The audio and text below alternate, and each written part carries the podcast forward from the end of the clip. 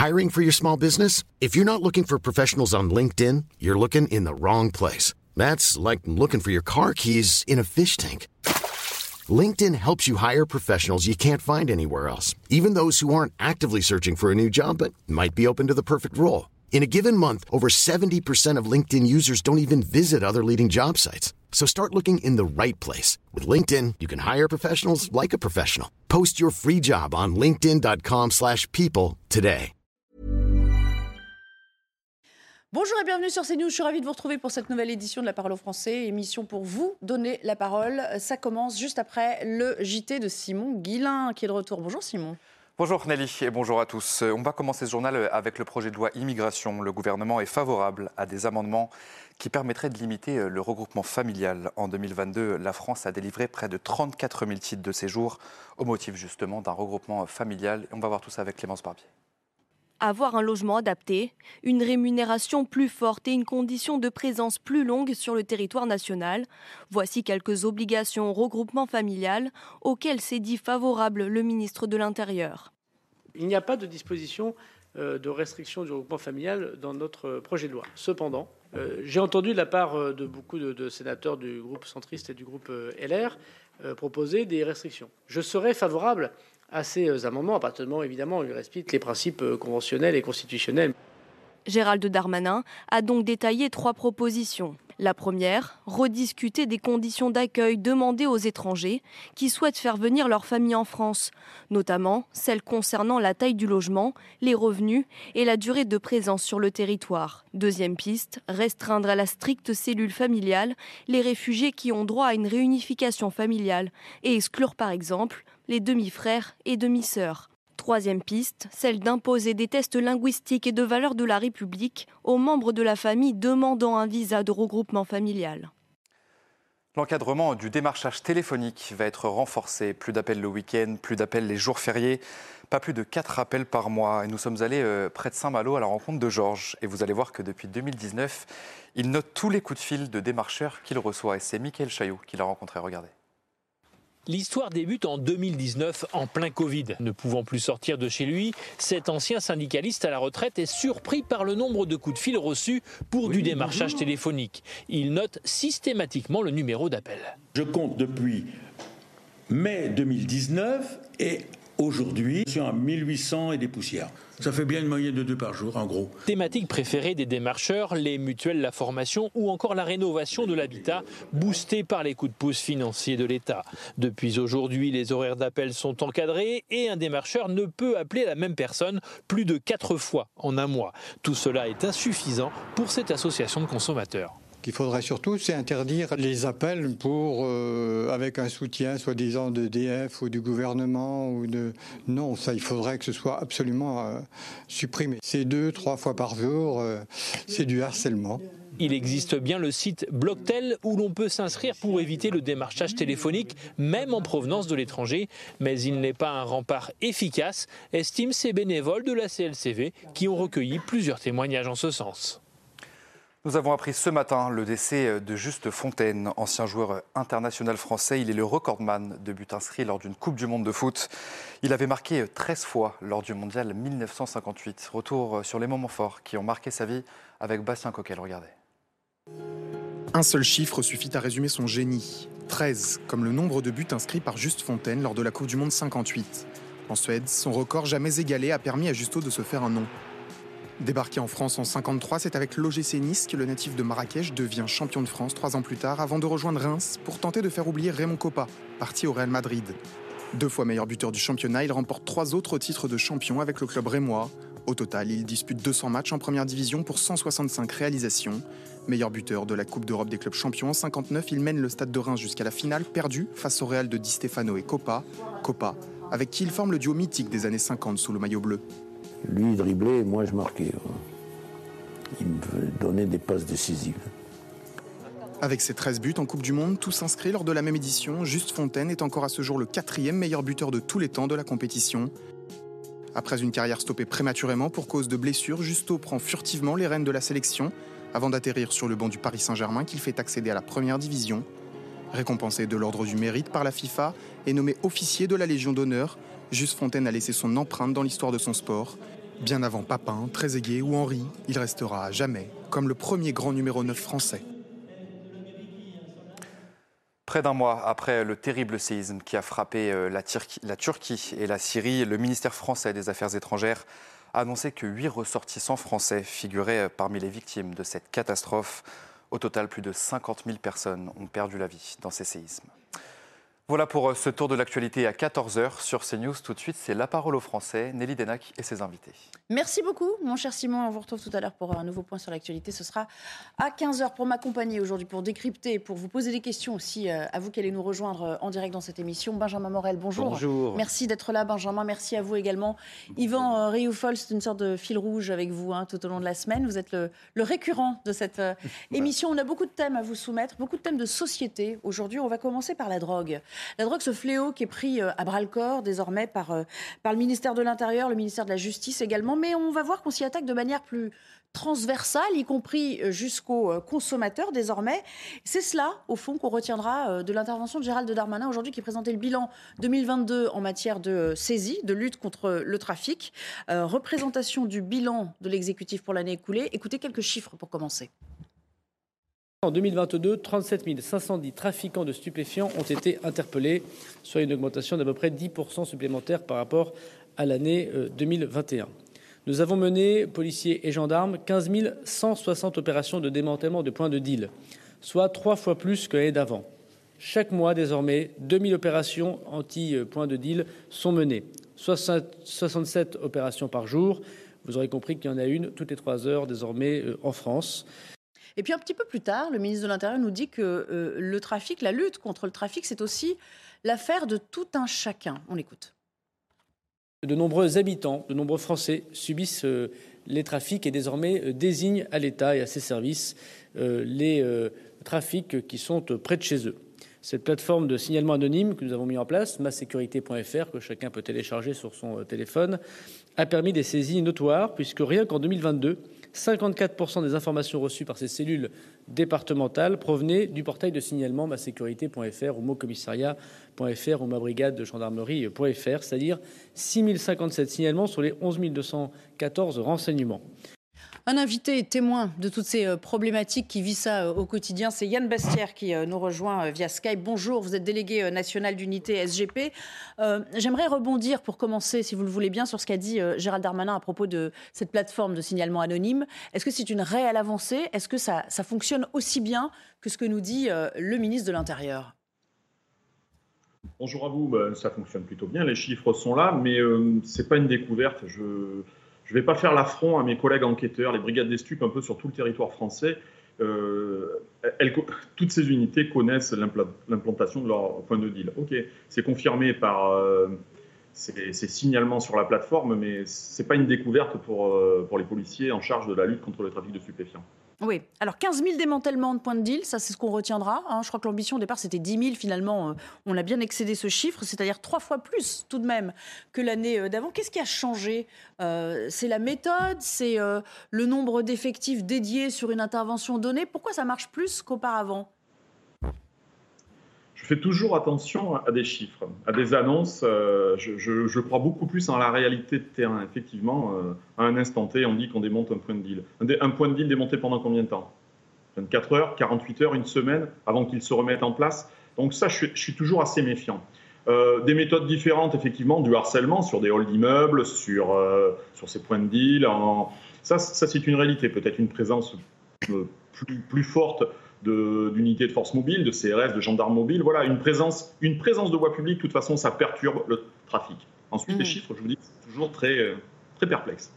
Alors, euh, Yvan Rioufol qui est avec moi, une question pour vous. Yvan, ce qu'on voit bien aussi, c'est que euh, notre interlocuteur nous dit, au fond, il y a les chiffres, il y a le volume, mais il y a la reconstitution quasi immédiate de ces points de deal, donc ça ne veut pas dire grand-chose. Ma, première question était toute bête, était de savoir à peu près en pourcentage, à quoi que représentent euh, dans le fond les saisies euh, effectuées par euh, les services de police par rapport à l'afflux considérable de drogue? Ça, c'était ma première question. Ma deuxième question, elle est en, relation avec cet objectif de zéro délinquance qu'a donné le ministère de l'Intérieur en perspective des, nouveaux, des prochains Jeux olympiques de l'année prochaine Et est-ce que cette zéro délinquance en Seine-Saint-Denis est un objectif qui déjà se voit à travers les, démantèlements accélérés de réseaux euh, de, réseaux de drogue? Je vais commencer par votre première question. Il, va être très très difficile, en tout cas en ce qui me concerne, de vous, estimer euh, la partie euh, immergée de l'iceberg par rapport aux saisies, mais plus les saisies augmentent, plus j'ose me dire que, que, l'entrée sur notre territoire de, ces produits sont, sont, de plus en plus importantes. On parle bien sûr de cocaïne, on va parler du port du Havre. Je ne sais pas si nous allons y revenir, mais le ministre de l'Intérieur a fait une annonce forte, donc je vous laisserai y revenir un peu plus tard. Euh, mais euh, c'est que la partie immergée de l'iceberg, les saisies augmentent, et c'est, à mon avis, plutôt alarmant. Première chose. Ensuite, je vais répondre à votre question sur, euh, sur 2024 euh, et les Jeux Olympiques. Le zéro délinquance sur un département comme la Seine-Saint-Denis, permettez-moi d'être là encore très perplexe. C'est un des, départements les plus compliqués de France en matière de délinquance. La présence de mes collègues, des unités de CRS, j'ai appris, commencent à se redéployer de plus en plus sur ce département, certainement en prévision de, de CJO, de, faire baisser cette délinquance. Mais lorsqu'on connaît la, l'économie souterraine générée dans ce département, euh, le zéro délinquance euh, me paraît peu atteignable. Hmm. Mhm. Alors parlons de la sécurisation des ports. Vous y avez fait allusion euh, brièvement. Il y a eu des prises massives, on le sait, au Havre. Ça n'est pas suffisant, si bien qu'on va multiplier par trois, je crois, les, effectifs. Et puis il y aura aussi des contrôles à, l'arrivée des vols de Guyane et plus seulement au départ. Concrètement, qu'est-ce que, qu'est-ce que ça va changer? Qu'est-ce qui se passe entre, entre le départ et l'arrivée, si j'ose dire? On va rendre, on va rendre peut-être le trafic euh, moins confortable qu'il ne l'est actuellement. Alors, je vais reparler effectivement des aéroports avec euh, ces transports incorporés et la mise en place à terme à l'aéroport d'Orly. J'ai entendu les annonces du ministre de l'Intérieur ce matin d'un scanner incorporé. Déjà, ce harcèlement qui s'est mis en place ces dernières semaines, euh, ben, on parle des no-shows, des gens qui ne se présentent pas. Donc, de, systématiser le, contrôle en Guyane ou à l'arrivée, ben, je vous le dis, on rend euh, très inconfortable le trafic qui était mis en place. Ça, c'est une première chose. Pour ces mules, c'est inquiétant. Vous vous rendez compte que sur des vols, euh, dans ma carrière, j'ai déjà j'ai travaillé en brigade de stupéfiants et j'ai interpellé des gens qui incorporaient et transportaient héroïne et cocaïne avec le danger que ça génère. Mhm. Ça, c'est une première chose. Ensuite, je me félicite, et nous l'avions euh, fortement réclamé, que ben, elle est, identifiée comme ça, la, principale porte d'entrée de la cocaïne en France, bien sûr en provenance d'Amérique du Sud, c'est le port du Havre. L'unité de l'OFAST euh, qui était en place était sous-dotée. Nous étions, nous étions à sept officiers de police judiciaire pour traiter ça sur le port du Havre. Je me félicite de l'annonce du ministre de l'Intérieur de le voir multiplié par trois, comme vous venez de me le dire.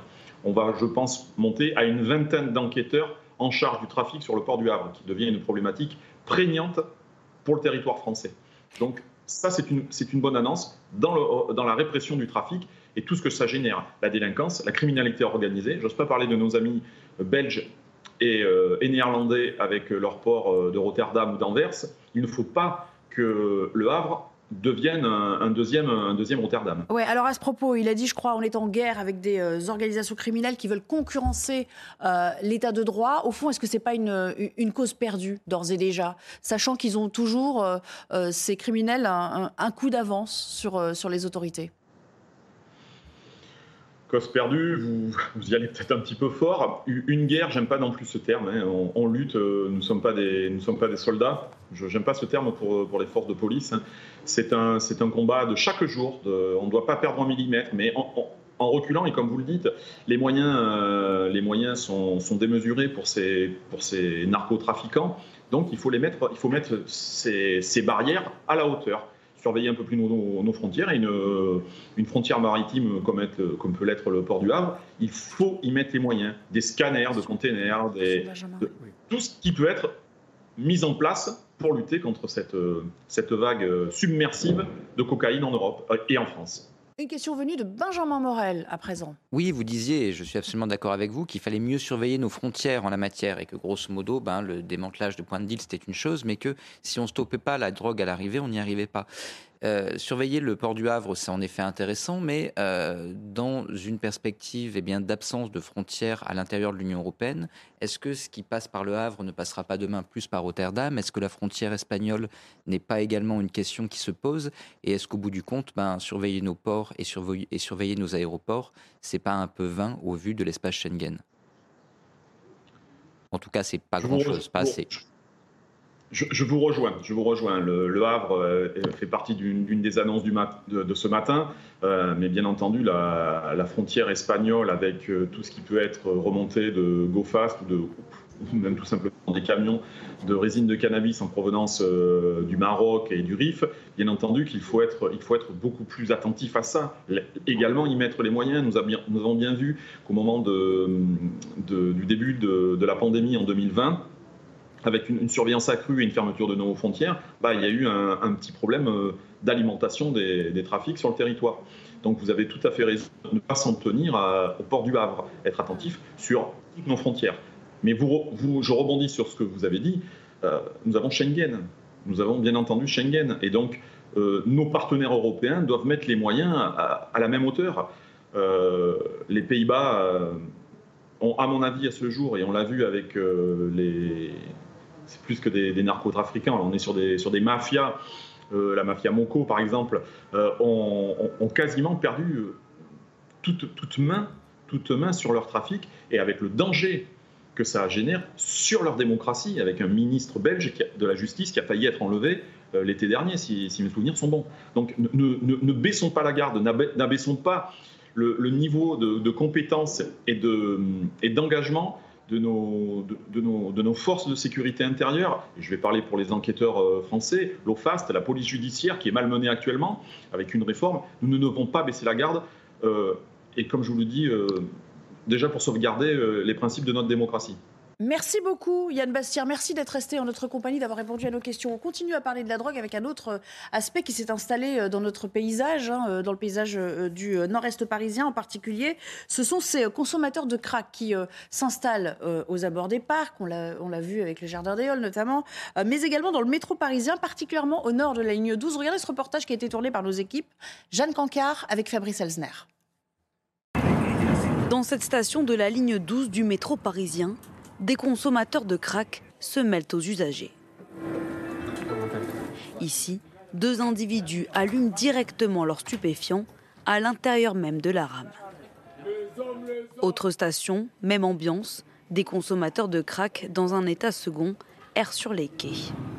Des scènes qui peuvent paraître surprenantes, mais auxquelles finissent par s'habituer les voyageurs réguliers de la ligne. J'avoue que c'est, dans le, c'est un peu devenu dans le paysage, je la prends régulièrement et j'avoue que je fais plus vraiment attention. Ils ne sont pas vraiment cachés de ce qu'ils font, donc finalement on le voit euh, très vite. Même dans leur comportement, c'est pas... Ils ont plus, enfin, ils n'ont pas exactement le même comportement que des SDF qui sont juste là pour se réchauffer. Une situation qui a tendance à empirer depuis le démantèlement d'un camp de toxicomanes au nord de Paris et face à laquelle les usagers se sentent impuissants. C'est une situation où on ne peut pas les aider, en tout cas moi je ne me sens pas apte les aider. Donc euh, malheureusement on peut juste faire comme si on ne les voyait pas et tracer notre route. Pour tenter d'endiguer le phénomène, des agents de surveillance RATP ont été mobilisés. Mais pour certains d'entre eux, cette mission ne fait que déplacer le problème. Bonjour Frédéric Francel. Vous êtes euh, en direct avec nous, vous êtes porte-parole du collectif 19. On voit bien dans ce sujet que vous avez sans doute euh, suivi en, version audio, l'impuissance des voyageurs, euh, des, la sécurité également RATP, hein, qui pourtant patrouille assez fréquemment, sans parler des riverains dont les enfants, vous êtes bien placés pour le savoir, sont confrontés à cela, puisque vous êtes le porte-parole de ce collectif. Est-ce qu'on n'a pas l'impression d'avoir affaire à des zombies dans un monde parallèle? Et comme le disent ces jeunes filles dans le reportage, on finit par banaliser la chose. Si, c'est exactement ça, vous avez totalement raison. Euh, quand on les croise, euh, ben, déjà, en fait, euh, on sait sur quelle ligne on est, ou on sait à peu près où on est dans Paris, hein, vers le nord-est de, la capitale. Et quand on arrive, en fait, ben, on, on essaye de ne pas les voir, on essaye de détourner les enfants aussi de leur regard, on sait à peu près où ils se trouvent dans les stations de métro, parce que c'est toujours dans les mêmes stations. Euh, là, vous avez fait à La Chapelle, mais vous avez Marx-Vormois, vous avez Stalingrad, euh, sur la ligne 2 ou sur la ligne 7. Vous avez énormément de stations de métro qui euh, commencent à être gangrénées par ces personnes, en fait, sous crack, et qui donc voilà donc déambulent font des choses un petit peu bizarres. En fait, c'est comme ça qu'on les repère. C'est des gens qui font des allers-retours sur le quai, ou qui se mettent à hurler, ou qui tout simplement fument une pipe à crack. Là, au moins, c'est très clair. Et du coup, effectivement, donc on a, on a tendance à banaliser la chose puisque c'est tous les jours qu'on les croise. C'est le matin, c'est le soir. Euh, il y a des endroits, par exemple, sur moi, en fait, je vais souvent sur la station Max Dormois. Euh, il y a une partie du quai où personne ne va parce que c'est, enfin, c'est le fond du quai. Euh, personne n'y va parce que ben, c'est un squat à toxicomane. Et si vous y allez, euh, bah, vous revenez en fait vers le début du quai très rapidement parce que vous sentez que vous n'êtes pas le bienvenu à moins que vous ayez envie de consommer du crack. Alors on a, beaucoup parlé il y a quelques mois déjà de ces familles qui de guerre lasse finalement finissaient par euh, déménager. Est-ce que c'est une tendance lourde?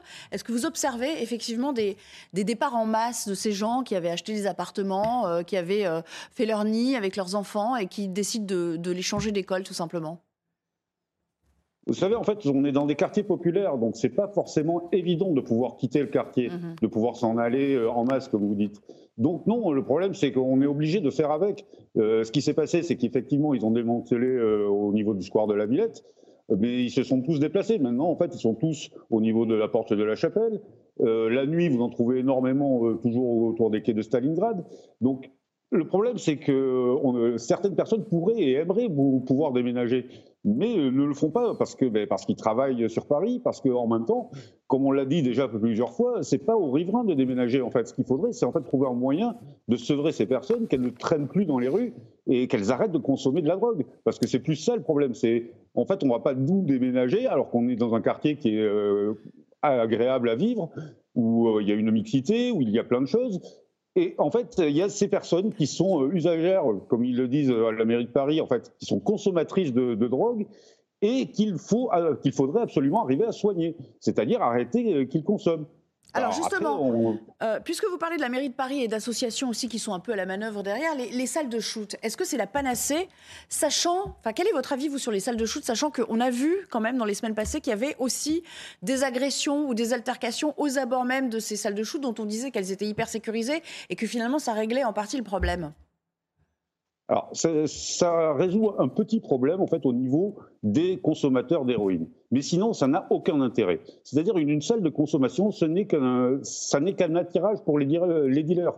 C'est, en fait, c'est un pot de miel pour les dealers. Et euh, en fait, ça ne génère que de l'insécurité et que du bruit en fait autour de la salle. Et en plus, ça ne soigne personne. C'est-à-dire qu'en fait, quand euh, on consomme, on continue de consommer, euh, on est toujours drogué. Et donc, du coup, euh, les nuisances générées par les drogués ben, continuent, se perpétuent, puisque euh, ils restent pas dans la salle. Et en fait, quand ils ont consommé, en fait, ils sont libres de leur mouvement et surtout, en fait, surtout libres d'aller rechercher de la drogue autour. C'est normal que du coup, il y ait bah plein de dealers autour pour pouvoir reconsommer aussi vite. Et c'est des nuisances, en fait. Et ça ne sert absolument à rien, en fait, pour les, les consommateurs de crack. On le voit, en fait, même en Suisse où euh, certaines salles de consommation euh, qui étaient donc euh, bien intégrées, où tout se passait bien parce qu'ils n'avaient que des consommateurs d'héroïne, se retrouvent totalement débordées par les consommateurs de crack ou de, de, de drogues encore plus puissantes et se retrouvent en fait complètement débordées. Les, nuisances reviennent même autour de ces salles de, consommation. Donc non, ce n'est pas une solution et c'est clairement pas une panacée.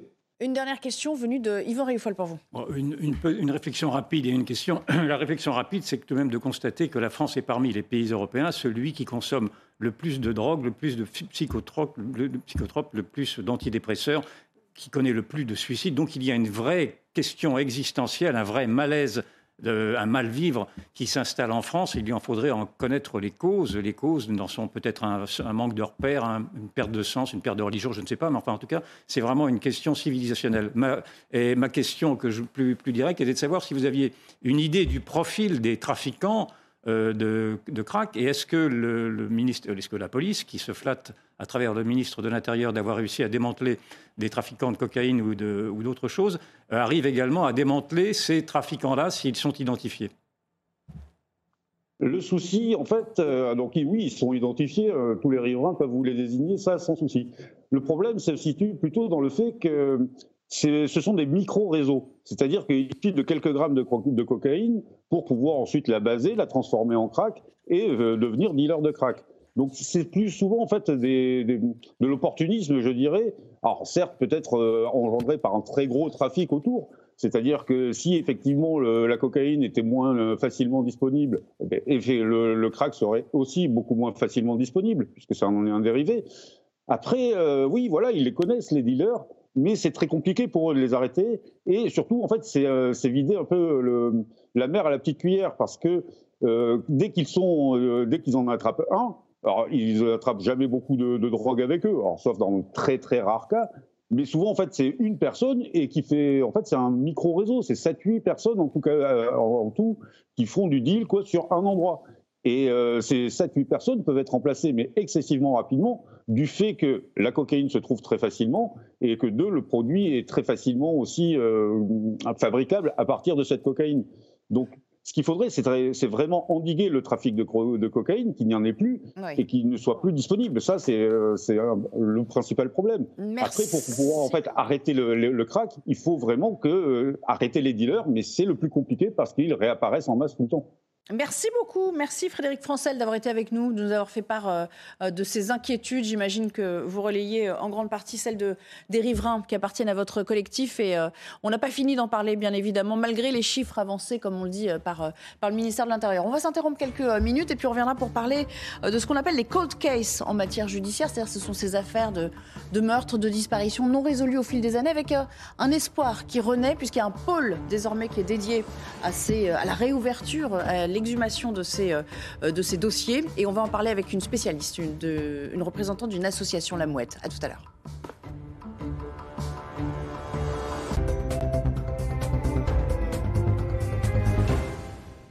Allez mon fils, viens Non, j'ai pas envie là. Quelle heure? Mais c'est qu'elle s'éclate les mamans C'est laquelle la tienne? Euh, c'est celle-là là. La Volkswagen, elle est super, euh, elle comprend tout, elle, lit les panneaux. Elle se garde toute seule aussi. Bonjour madame. C'est si facile d'être fier d'une Volkswagen. Volkswagen. Grâce à sa formule concentrée à 2% en diclofénac, Voltaren Actigo 2% intense gel soulage localement la douleur avec une application toutes les 12 heures. Voltaren Actigo 2% intense gel est indiqué en cas d'entorse légère ou de contusion. Ne pas utiliser pendant la grossesse.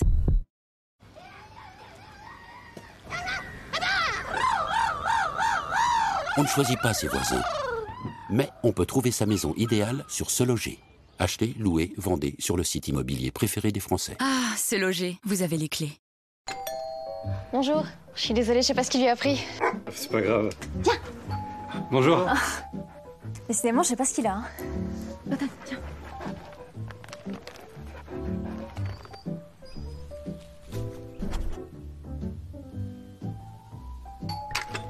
Il a recommencé.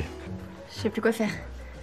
Un café peut-être? On a tous une bonne raison de choisir les croquettes Ultra Premium Direct. Saines et savoureuses, fabriquées sans céréales et à prix juste. Commandez sur ultrapremiumdirect.com.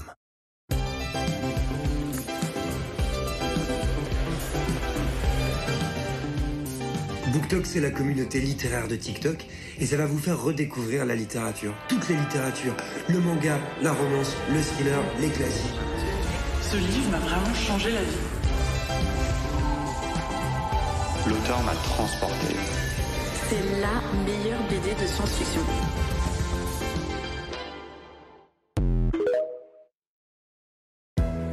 Parier, c'est se donner rendez-vous à 18h pour un match à 21h. C'est débattre sur un match où personne ne tombera d'accord. Et finalement, valider son pari quelques minutes avant le coup d'envoi. Et si parier, c'était plus que perdre ou gagner? Parions sport, nous sommes les parieurs.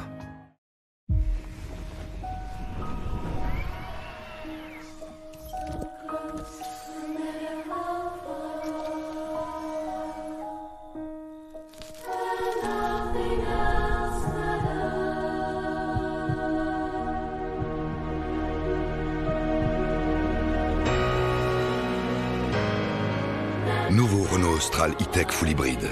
À découvrir pendant les portes ouvertes du 9 au 13 mars.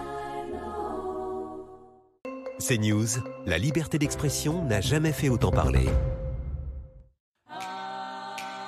J'ai longtemps refusé de porter des aides auditives parce que j'avais trop peur qu'on les voie. Euh, je sais pas, je pensais que c'était un truc très très gros. et puis je suis allée chez Audica et là... euh, Et là, il y a un spécialiste qui a trouvé la solution. Non, vous voyez pas? Euh, Ben voilà. J'y retourne. Bien entendre, ça change la vie. Audica invente Audica Full Mini, le nec plus ultra de l'intelligence artificielle pour un confort d'audition exceptionnel et une discrétion absolue. Venez les essayer gratuitement dans un centre Audica. Dispositif médical. Tel Aviv est une ville comme les autres. Comme toutes les villes bordées de plages à perte de vue avec un temps ensoleillé. 300 jours par an. On y rencontre les mêmes personnes chaleureuses, directes et joyeuses qui vous mettront à l'aise. Je peux goûter? La gastronomie est la même que partout ailleurs, proposant des saveurs fusion méditerranéennes que vous n'imaginez pas. À Tel Aviv, la vie nocturne est semblable à toutes les villes qui ne dorment jamais Tel Aviv, comme nulle part ailleurs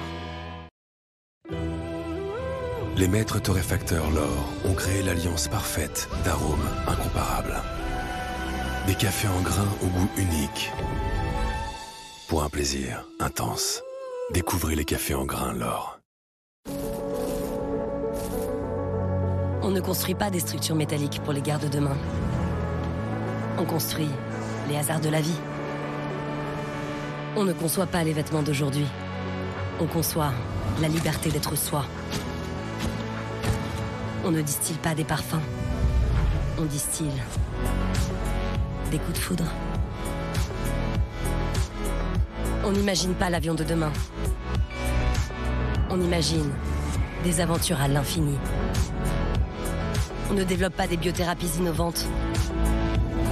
On développe la fureur de vivre.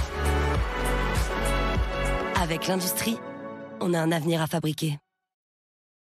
1893, naissance de la marque Thomson. Ensemble, nous nous sommes instruits. Ensemble, nous nous sommes construits. Ensemble, nous nous sommes unis. 2023, naissance de la centrale photovoltaïque du futur Thomson. Aujourd'hui installée chez vous par Groupe Verlaine à partir de 9 900 euros pour 3 kilos. Garantie 25 ans. Rendez-vous sur groupeverlaine.com. Groupe Verlaine, connectons nos énergies. Vos cheveux ont tendance à tomber? Découvrez Luxéol chute de cheveux progressive 2 en 1. Formule composée à 98% d'ingrédients d'origine naturelle. Cette formule 2 en 1 vous permet d'avoir plus 9810 cheveux en phase de croissance et de sauver 7318 cheveux de la phase de chute. Il vous suffit de l'appliquer trois fois par semaine à la racine sur cheveux secs. Vos cheveux retrouvent force et vitalité. La chute est diminuée et la densité augmentée. Il est fabriqué en France et cliniquement prouvé. Disponible en pharmacie et sur luxeol.com.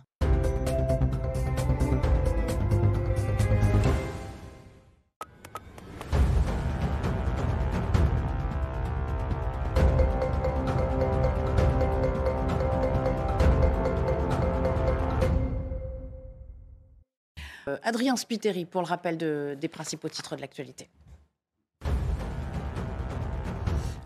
La popularité d'Emmanuel Macron en baisse, elle a chuté de 6 points en février selon un sondage Ipsos pour Le Point. Il s'agit de son plus bas niveau depuis 3 ans. 32% de Français se disent satisfaits de son action contre 27% pour la Première ministre Elisabeth Borne. Une pilule minceur inquiète les médecins et les autorités. L'antidiabétique Ozempic est très populaire sur le réseau social TikTok. Des influenceurs vendent ses propriétés amaigrissantes. L'Agence nationale du médicament met en garde sur un usage détourné. Il va faire l'objet d'une surveillance renforcée. Et puis rien ne va plus entre Harry et Meghan et la famille royale. Le roi Charles III a retiré au couple l'usage de Fromgore Cottage. Il s'agit de leur résidence britannique.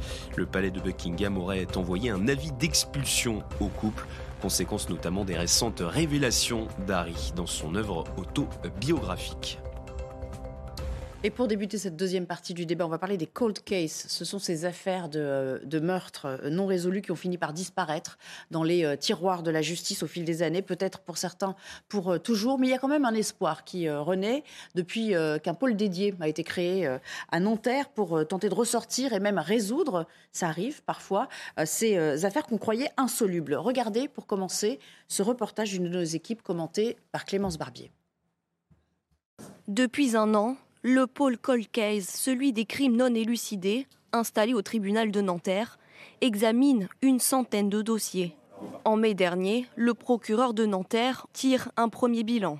107 procédures qui ont été identifiées à partir de diverses sources soit bien sûr les transmissions par les autres juridictions, soit les transmissions par des cabinets d'avocats.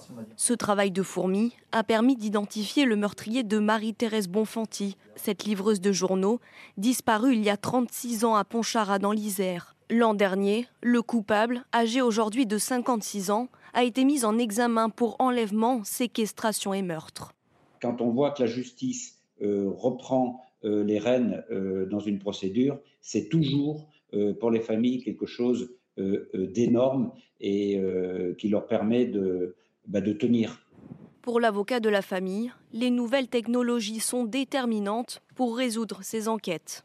On ne peut plus parler de dépérissement des preuves, parce qu'aujourd'hui, on arrive plus de 36 ans après à, savoir que euh, le crâne qu'on a retrouvé est bien celui de Madame Bonfanti. Donc, on, a des nouvelles méthodes qui nous permettent de faire craquer la personne qui a commis une infraction. Selon le Paul Cold Case, près de 200 dossiers sont non résolus tous les ans.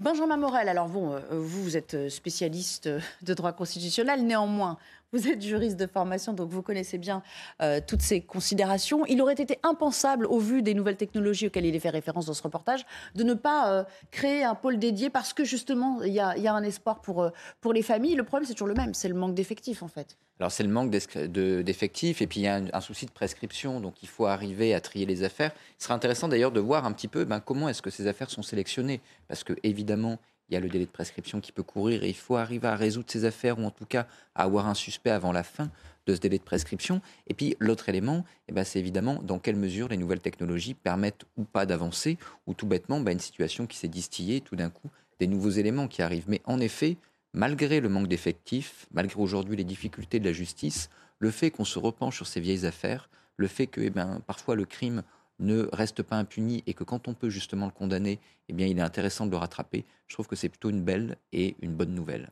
Alors, on va faire euh, intervenir Annie Gourgue, qui est la présidente de la Mouette. Bonjour, merci de nous faire euh, euh, l'honneur et l'amitié d'être avec nous cet après-midi. Alors vous, vous représentez évidemment, vous êtes aux côtés de toutes ces familles euh, qui se battent depuis des années pour voir leur dossier remonter à la surface. Est-ce que c'est pourvoyeur d'espoir chez elles, sachant que là, on parle de 200 dossiers, dont 77 qui ont été ouverts, et, ça suppose aussi que les magistrats des différentes juridictions s'en emparent. C'est là aussi qu'il peut y avoir un problème. Ah oui, tout à fait. Chez nous, c'est vraiment la porte qui s'ouvre vers l'espérance, parce que nous savons que le dossier de la petite Marion, par exemple, qui a disparu à Agen, et depuis le mois de juillet au pôle Creuse, là-bas, euh, euh, à Nanterre. Ça, c'est une bonne nouvelle. Nous avons aussi euh, la petite Tatiana en Dujar. Le dossier est là-bas au pôle. Ça, c'est intéressant. C'est important pour, pour eux. C'est vraiment une lueur d'espoir. Et ça, on attendait ça depuis 2020, sachant que déjà en 2019, ça commençait à se préparer. Une fois une fois de plus, la France, nous étions en retard par rapport à d'autres pays européens. Là, c'est là, ça y est, ça arrive, et c'est vraiment l'espérance. Oui, mais il y a quand même un problème d'effectif, in fine, parce que je crois qu'il y, a 200 euh, cold cases par an, qui sont classifiés comme tels par an. Euh, on en ouvre 77, c'est-à-dire qu'on est quand même loin du compte. Est-ce qu'on sait ce qui préside aux décisions des magistrats? Est-ce que c'est complètement arbitraire? Est-ce que c'est le rôle aussi des avocats que d'aller un petit peu les, secouer et leur dire hey, on est là euh, et on a peut-être des éléments nouveaux à vous soumettre Comment ça se passe, le choix d'un dossier plutôt qu'un autre? C'est déjà à l'avocat, effectivement, à le demander. Mais je pense qu'il y a des critères quand même aussi. Euh, il y a euh, des dossiers, malheureusement, le, la période est dépassée, donc on ne pourra pas y revenir. Il y a effectivement, mmh. l'avocat doit le demander. Chez nous, on a la chance, puisque le procureur Prache était à Agen au moment des faits, donc il connaît bien le dossier. Je pense que là, il y est. Euh, mais c'est vrai qu'il y a en a qui sont euh, qui ont été aussi médiatisés peut-être plus que d'autres mhm. et que les avocats, eux, sont demandeurs aussi et font le nécessaire pour que ça arrive. Cela dit, pardon, cela dit, c'est vrai que chez nous, les dossiers, heureusement, n'étaient pas clos.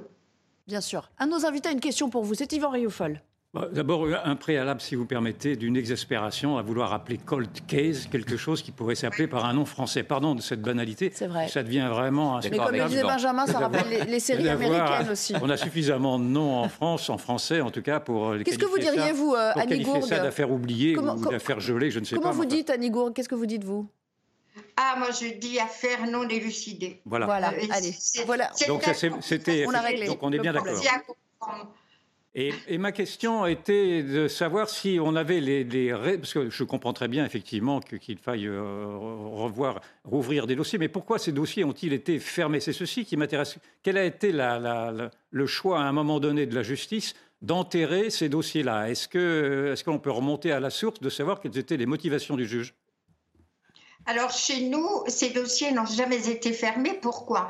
Vous savez que autrefois, malheureusement, au bout de dix ans, on pouvait fermer le dossier. C'est arrivé chez nous euh, pour Marion lorsque c'est arrivé, et c'est vrai que le juge d'instruction nous avait prévenu qu'au bout de dix ans, on pouvait fermer. Mais je veux dire, on, a tellement communiqué, on a tellement euh, parlé de la disparition de Marion qu'il était inconcevable que ce dossier soit fermé au bout de dix ans. Mais vous savez, pour l'affaire de la petite Charazade, par exemple, au bout de dix ans, ça a été fermé.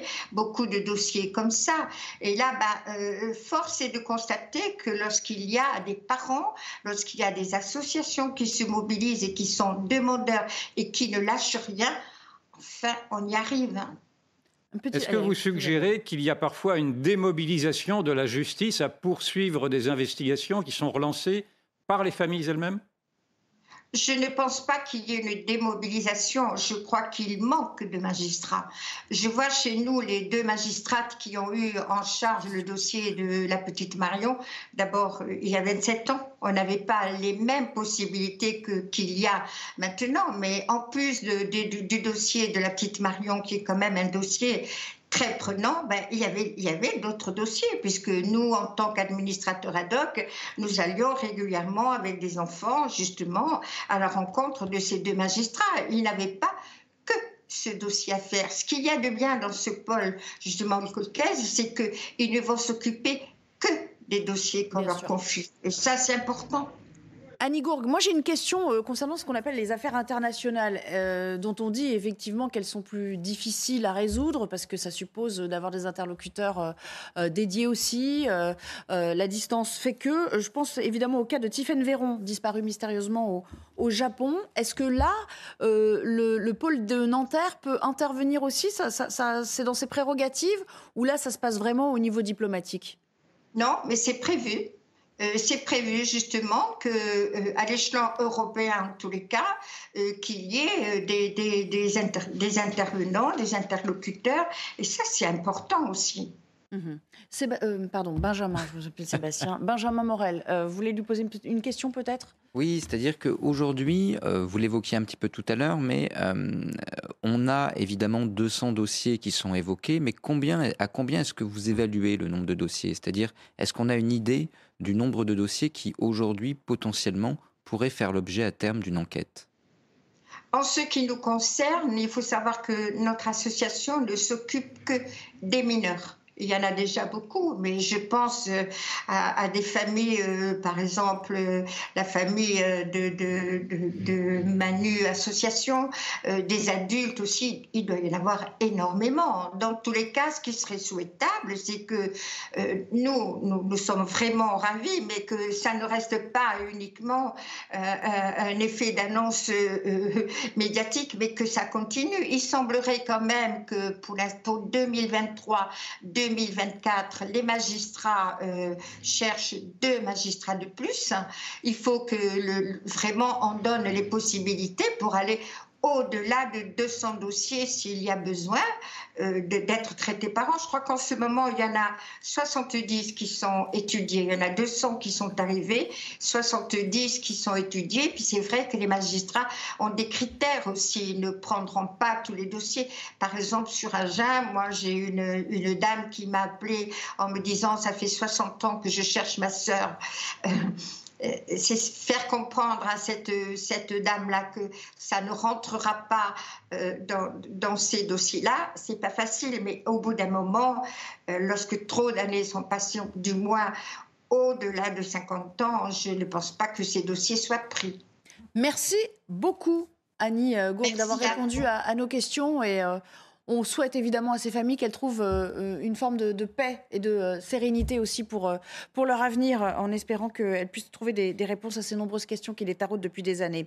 J'aimerais qu'on évoque à présent un, plan qui émane d'un professeur éminent de Necker et qui recommande de ne plus faire accoucher les, les mamans dans une centaine de petites maternités. L'idée, c'est de regrouper les naissances dans de plus grosses structures. Alors, en cause, toujours le même problème, hein. le manque d'effectifs qui finit par euh, devenir un danger à la fois pour les mères et pour les enfants. Donc, au, fond, la philosophie, c'est de dire que regrouper, c'est assurer une meilleure prise en charge. Mais j'aimerais quand même qu'on fasse intervenir quelqu'un dont c'est le, domaine de compétence, qui est spécialiste, c'est le docteur Sébastien Cochin, qui est gynécologue obstétricien. Bonjour, merci de nous rejoindre euh, en direct sur, euh, sur notre antenne. Est-ce que vous, ça fait partie de ce que vous préconisez Ça vous paraît préférable de concentrer les, les services, sachant qu'on est sans doute euh, on a sans doute affaire à des délais euh, plus longs et une moins bonne prise en charge. Enfin, moi, je me dis que si j'arrive en plein travail dans une grosse maternité ou un gros euh, centre hospitalier, on va pas me prendre en charge tout de suite, non?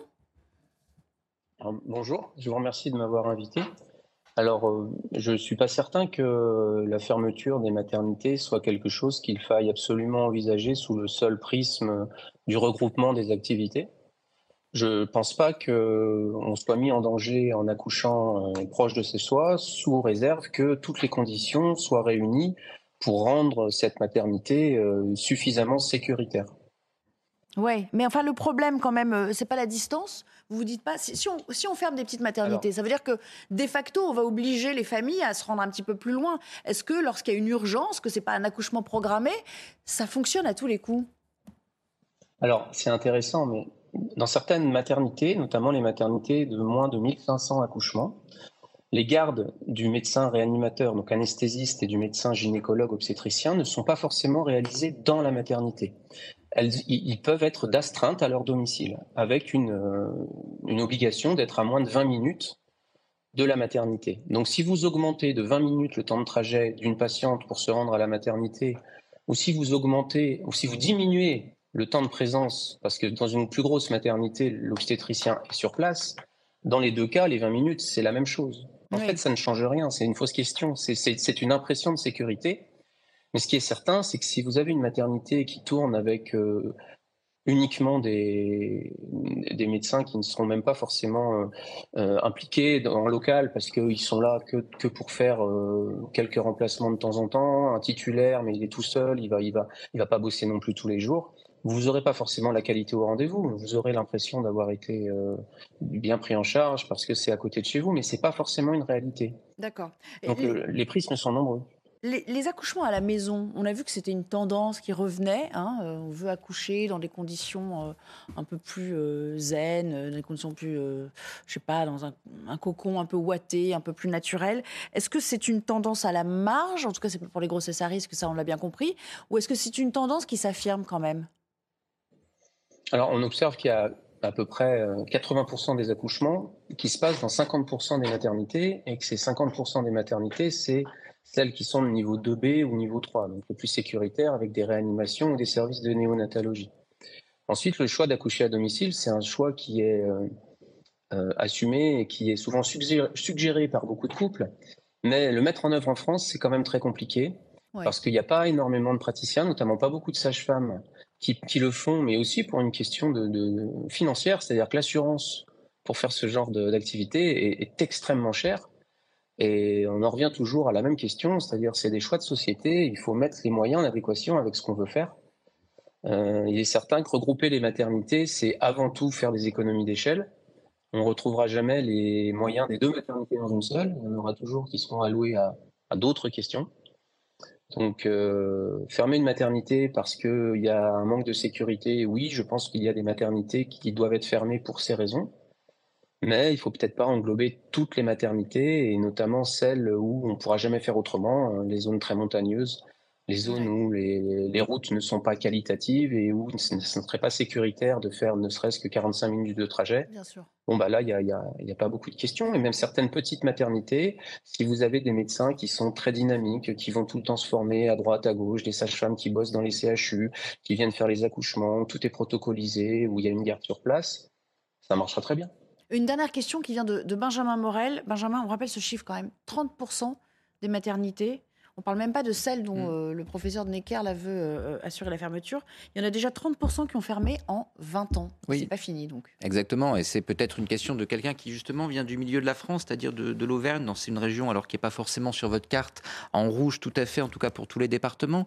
Mais ce que vous nous disiez tout à l'heure est tout de même un petit peu inquiétant. C'est-à-dire qu'aujourd'hui, en effet, on maintient des petites maternités, on en ferme beaucoup, mais ces, peut-être, ces petites maternités, du coup, ne sont pas toujours euh, fournis en permanent. Ça veut dire que malgré tout, on parle de déserts médicaux, ils existent, mais en matière de maternité, eh bien aujourd'hui, on a un vrai vrai problème. Est-ce que euh, quel regard vous portez aujourd'hui? Est-ce que notre tissu en termes de maternité permet réellement une vraie sécurité de l'accouchement, notamment dans les zones rurales? Mais c'est exactement la, c'est la question principale. C'est qu'est-ce qu'on veut choisir comme euh, structuration sanitaire? Est-ce qu'on veut mettre des moyens dans notre santé? Parce enfin moi je suis soignant, mais je suis comme tout le monde impatient. Donc euh, je serais euh, enchanté d'avoir euh, des moyens en adéquation avec la qualité des soins qu'on est en droit d'attendre. pour avoir des maternités dans les territoires qui soient des maternités sécuritaires, il faut allouer des moyens. Donc effectivement, le choix de société, c'est on garde un ONDAM, donc un objectif national de dépenses des assurances maladie bas on sera obligé de fermer plein de maternités parce qu'en fait, on fera tout en low cost, pas cher, et donc du coup, bah forcément, il faudra faire des économies d'échelle. Ou alors, on se décide enfin à allouer des moyens pour structurer le territoire de manière rationnelle, sécuritaire et qualitative. Et dans ces cas-là, euh, on pourra mettre des maternités euh, de qualité, euh, pas très loin de, chaque, de chaque Français. À la toute dernière question, Yvan Moi, je ne vous cache pas que je suis un peu choqué par le raisonnement très gestionnaire que je comprends hein, tout à fait, mais qui, qui, arriverait en, effet à accélérer la désertification médicale. Je n'ai pas bien saisi qu'est-ce qui manquerait à ces maternités dont, vous dites qu'elles ne sont pas suffisamment sécurisées. Il manquerait quoi au bout du compte quel, quel en nombre de personnel, par exemple? Alors, euh, la, problématique s'oppose pour toutes les professions médicales et paramédicales aujourd'hui. Il y a un, gros manque euh, d'attractivité, un gros manque de, beaucoup de choses. La question n'est pas là aujourd'hui. Mais par exemple, pour une maternité de moins de 1500 accouchements, euh, pour faire tourner une maternité, ben, c'est 24 heures sur 24, quel que soit le nombre d'accouchements. Donc de toute façon, le nombre de sages-femmes, par exemple, en salle de naissance, il est contraint. C'est une, sage-femme en permanence. Ça, au minimum, c'est 6 équivalents temps plein. Donc en fait, euh, ils ont vite fait leur calcul, hein. c'est-à-dire qu'ils ont bien vu que pour faire une maternité à minima, c'est six équivalents temps plein pour une seule sage-femme. Mais une seule sage-femme, c'est pas l'idéal. Hein. S'il y en a deux, c'est quand même beaucoup plus sécuritaire, mais c'est beaucoup plus cher. Donc euh, voilà, ils font pas ce choix-là. Merci beaucoup Sébastien Cochin euh, de nous avoir un peu éclairé sur euh, toutes ces questions. On va marquer une courte pause, on reviendra pour parler du harcèlement en milieu scolaire.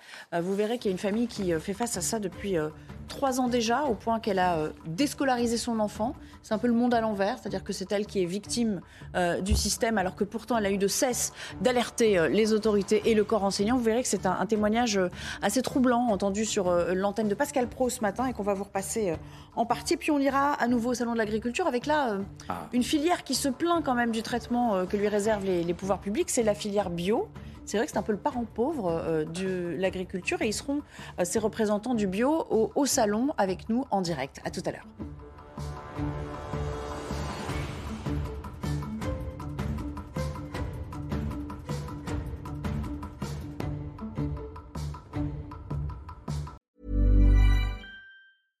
Selling a little or a lot? Shopify helps you do your thing however you cha-ching. Shopify is the global commerce platform that helps you sell at every stage of your business. From the launch your online shop stage to the first real life store stage, all the way to the did we just hit a million orders stage. Shopify is there to help you grow. Shopify helps you turn browsers into buyers with the internet's best converting checkout. 36% better on average compared to other leading commerce platforms because businesses that grow grow with Shopify. Get a $1 per month trial period at shopify.com/work. shopify.com/work.